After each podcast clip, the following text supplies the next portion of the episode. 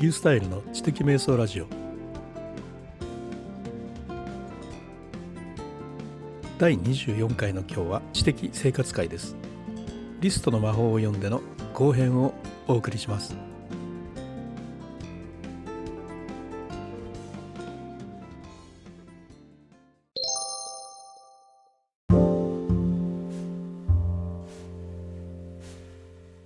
はい始まりました。24回。知的生活会リストの魔法を読んでの後編ということになります。後編はですね思考と記憶を拡張するリストから始まります。第5章ですね。で思考と記憶を拡張するリストとあとは第6章の自分をより深く知るためのリスト。それから第7章の夢を叶えるリストというところであの残る3つということになります。最初の思考と記憶を拡張するリストということですがこれをアウトライナーなどを使っている人は、まあ、おなじみのリストが出てきますね。最初ですね思考を高みへと届かせる4つの能力ということで出てきているのが構造化の能力情報処理の能力立体化の能力解像度の能力というこのことが出てきますね。構造化っていうのは何年経っても思い出せるように構造的にリストを作っておくということですよね。情報処理っていうのは大量の情報にフィルターをかけて分流をする能力ということ立体化というのは情報同士をつなげる軸を作るということから解像度というのはもっともっと細かく分けていくというそういうことですよね。まあ、この中でですねあの私たち構造化と立体化ということについては読んだこととか聞いたこととか学んだこととかをリストを作っていくわけですがそれを並べ替えていくことによって構造的にしていくということですよね。そしてそれにあの立体化が加わることでさらにその上の概念のものとで束ねていくというようなこのようなですねリストとさらにその上の概念で束ねていくというような操作っていうのは私たちがよくワークフローイとか主にアウトライナーとかのまアウトライナーとかでよくやる操作ですよねですから結構おなじみの操作ではないかなというふうに思いますね。でこの情報処理に関してなんですけどまあの大量のですねあの情報が入ってくるんですけどもそれにフィルターをかけるというのがねよくあるのがあのツイッターのリストですよね。もうツイッターであの何千ものフォロワーの人がいる人なんていうのはタイムラインにですね本当に必要な情報なんてもうほぼそれが表示されて自分がそれを見てああよかったと思うようなもう確率自体が非常に低いわけですよね。ですからリストを作って、えー、そのリストを使い分けて必要な情報を分流させていくというそういうようなことですよね。でまあその中にですねあの面白いことがあってまあの無限に存在する選択肢を少ない項目に落とし込むことで記憶の中で使いやすく覚えやすくするという言葉がありました。でこれですねあのリスティクルっていう言葉を紹介してあったんですけど、まあ、リストとアーティクルというような意味なんですけどねどういうことかというとよくブログのタイトルとかに「何々するための何々の方法」みたいなね何々したい時の何冊の本みたいな要するに数字で落とし込む数字で狭めていくっていうようなタイトルがありますよね。あれがそうなんですよね。で本当はもっとたくさんあるんですよ。気分が落ち込んだ時のための3冊の本とか言って気分が落ち込んだ時に読む本なんて100冊も200冊もきっとあるんですよね。しかしそれをあえて3冊の本とすることで自分にとって非常に扱いやすくなるということでこれがね選択肢を少なくしていくということで記憶にアクセスするというそういうような手法が述べてありましたね。最後にですね箇条書きでブログを書いてみるという項目があったんですけども、まあ、ここのところはあのアウトライナーの人にすごく馴染み深いところというところで私たちのこのポッドキャストを聞かれている方はおそらくライフハック界隈の方が多いんじゃないかと思うんですけれどもね、まあ、その方がよくあのブログを書く時などに電子書籍を作ったりする時などにアウトライナーを使われている方が結構いらっしゃると思うんですけども、まあ、僕たちが普通にブログを書く時にやってきた手法ですよね。で書きたい内容をリスト化してそれをシェイク、ね、たくさんが書かれていますね。たくさんの言葉ですね。シェイクしながら段差を作って見出しを作ってそして思考を構造化していくと。まあ、そういうような書き方をですね私たちはよくやりますね。電子書籍の時なんかもよくやります、まあ、私の場合はそこまで前の日の晩にやっとってで翌日の朝ですねブログとして記事を埋めるというようなそういう方法を使っています。ということでこの思考と記憶を拡張するリストっていうのは結構私たちにとってはあの馴染みのあるリストの話でした。次に出てくるのが自分をより深く知るためのリストということで、えー、いくつか5つのリストが述べてあります。自己分析のためのリスト。バレットジャーナル。トップ10リスト。イエスノーリスト。セルフマッピングっていうね非常に魅力的な名前がずっと書いてありますよね。自己分析のためのリストっていうのはですねあのよくリストをずっと書くことであのずっと心の中に湧いたことをどんどんどんどんリストに書いていくということでですねあ自分がこういうことを今考えているのかというそういうものを構造化することができるということで、まあ、こういうふうに書いてありますね。心の中に環境が湧いてきたタイミングで心の中に湧いた思いをリストで構造化して書き出すことで私たちは鏡のようにそれを利用して自分の内面を映し出せるとあ少し内容があのその書かれている通りではないんですがそういうように書かれてありますね。でよく自分でこう質問を用意しておいて今一番やりたいことは何かみたいなね。それに答えていくというやり方はあるんですけれどもなかなかそれでは本当の言葉が出てきにくいとありました。確かにそうかもしれませんね。だから本当に今書きたいという今何か思いついたというそういうタイミングでやるんだということなんですね。そこでね私がピンときたのが前回言ったあのゼロ秒思考なんですね。本の中にですねこのように書いてあるんですよ。今不安に思っている7つのことというタイトルを書いてみてこのわだかまりをリスティクル形式で書き出すのも一案というふうな書き方してあるんですね。この一連のですねリストがまさに0秒思考メモ書きでやることに当たってるんですよ。まあ、それを即座に1分で書くことによって考える力を鍛えていくというのが趣旨なんですけれども、まあ、この0秒思考については2つ前のポッドキャストで、え述べています。え、っとですねあのいくつかあった中で、まあ、バレットジャーナルがありましたね。バレットジャーナルは、まあ、箇条書きで、えー、ログを取っていくということで自分をより深く知っていくというそういう面があるんだよということなんですがバレットジャーナルがですねいつですか？3年ぐらい前ですかね？出てきだした時にももう私ですからすぐに飛びついて始めましたけれどもこれはね何かの何かの 何だったか忘れたんですけど何かでちょっと自分の中で破綻してやっぱりやめました。ああ分かった。あの自分のねログの取り方はやっぱりあのリラックスノート的なま落書き的なもう右脳全開のイラスト描いたり何したりという、まあ、そういうなんかごちゃごちゃしたやつなんですよね。だからそれが私の場合は多いので、うん、ちょっとあの破綻をしてしまってねきちっとリストに書いていくというんではなくて結局落書きみたいになっちゃうのであこれ自分に合わないかなと思って棚上げをしておりますけどなんかこれを読むとねまたやってみたいなという気になってきましたよね。でここでですねあの出てきているイエス・ノーリストっていうのがねこうあるんですけど、まあ、イエス・ノーで何か難しい決断をする時にですねイエスについてのリストそれからノーについてのリストを書くということがあるんですね。フランクリンもなんかやってたんだそうですね。でこれはそれを書くことでそして決断そのものをねそれで決めるということじゃなくてまあ何か難しい決断をする時に検討から漏れているものがないかなということをチェックする道具ということで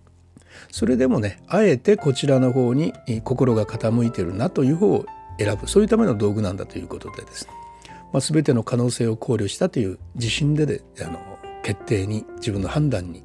自信がつくそういうようなリストが紹介をしてありました。まあ、時に応じてはそういうようなものもね使ってみて面白いなというふうに思います。最後のセルフマッピングということです。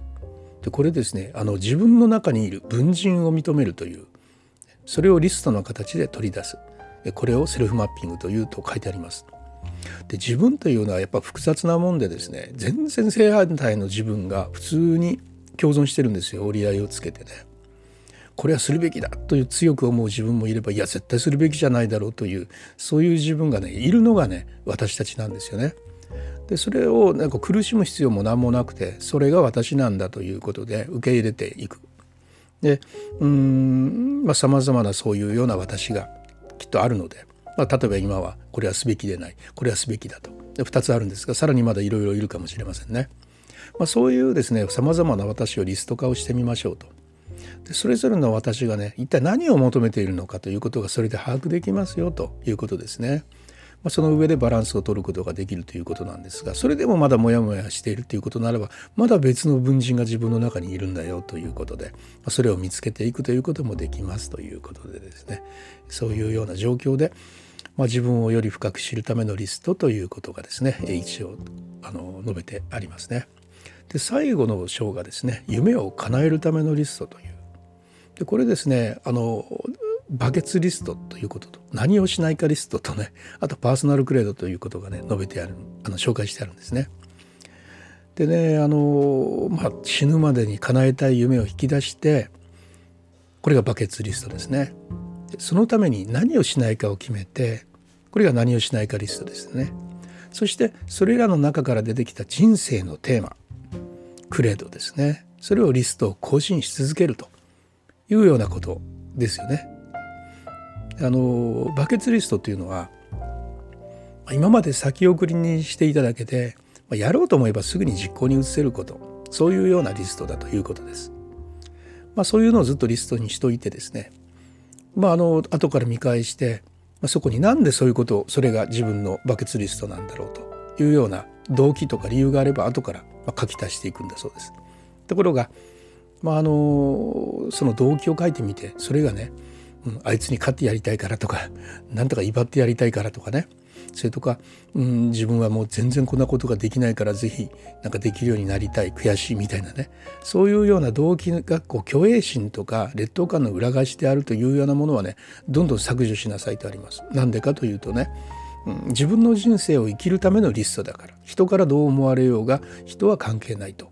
自分の人生があのあのこうなってほしいというためのリストだからあの虚栄心とか劣等感の裏返しとかをどんどん削除するというそうするとですね本当に実現したいと思っていることが分かってくるということなんですね。はい、次にねやらないことリストという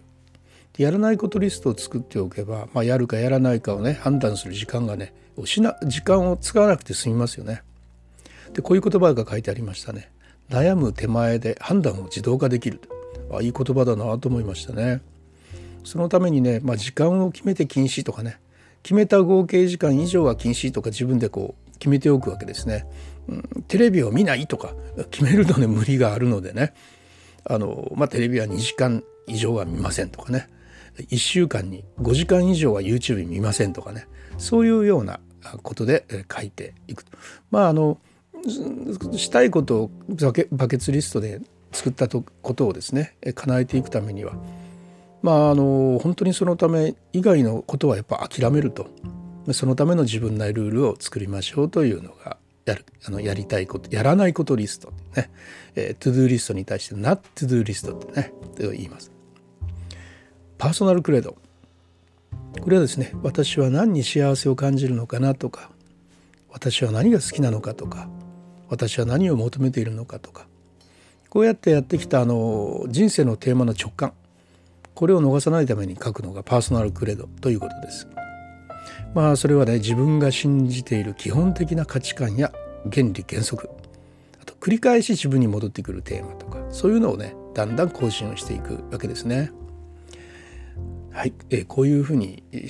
すねこの567章をずっとお話をしてきたんですけれどもえ、っとですね私はあのこれまでですねリストっていうのはね意識しないでずっと作ってきたんですよね。まあ、あの0秒思考リストのようにですねそれぞれはですねあのまあおそらくねここに挙げてあるリストは全部0秒思考で自分は書いてきてるはずなんですよ。ちょっと見てみますね。まあ、スッキリストとハッキリストと大きく2つに分けてありますけれども、まあ、それをさらに分けていくとですね仕事を楽にするリストの使い方ということでね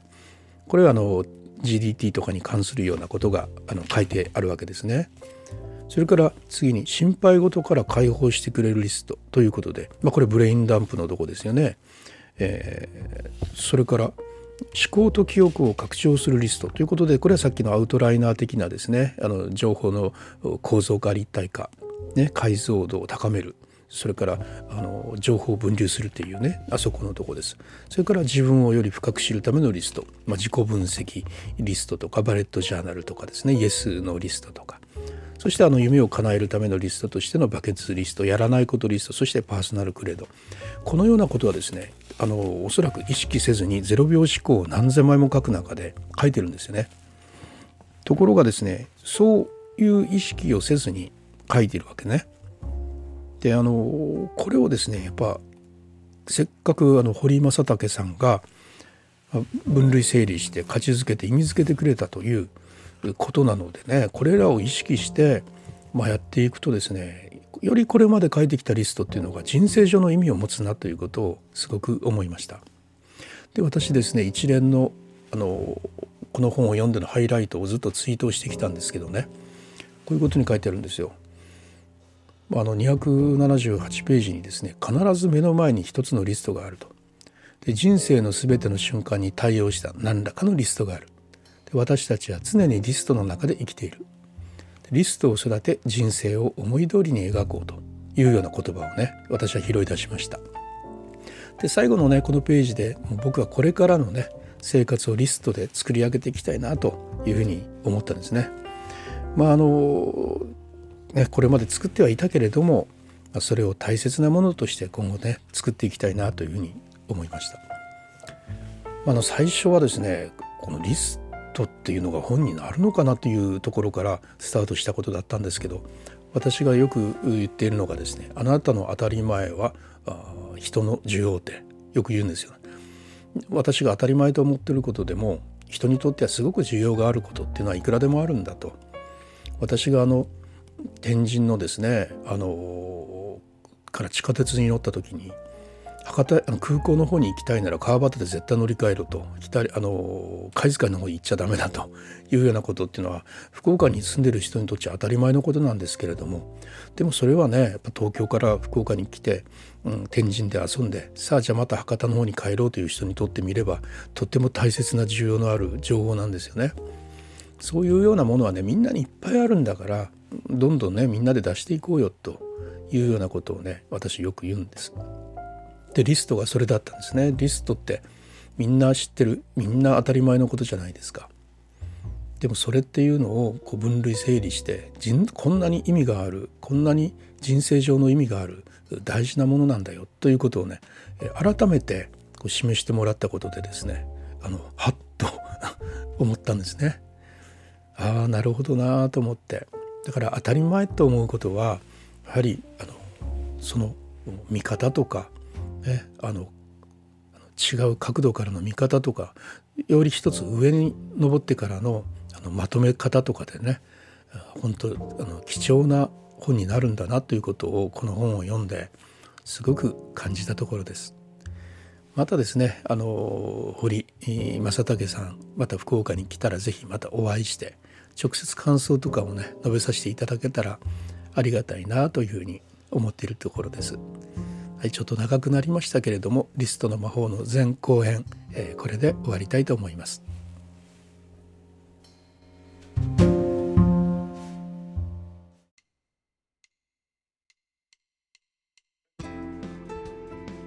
はい、第24回の知的生活会リストの魔法を読んでの後編はいかがだったでしょうか。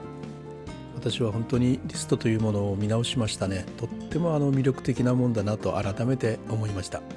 このポッドキャスト面白いなと思っていただけたらハッシュタグ知的瞑想で SNS 等で話題にしていただけるとありがたいですそれではまた。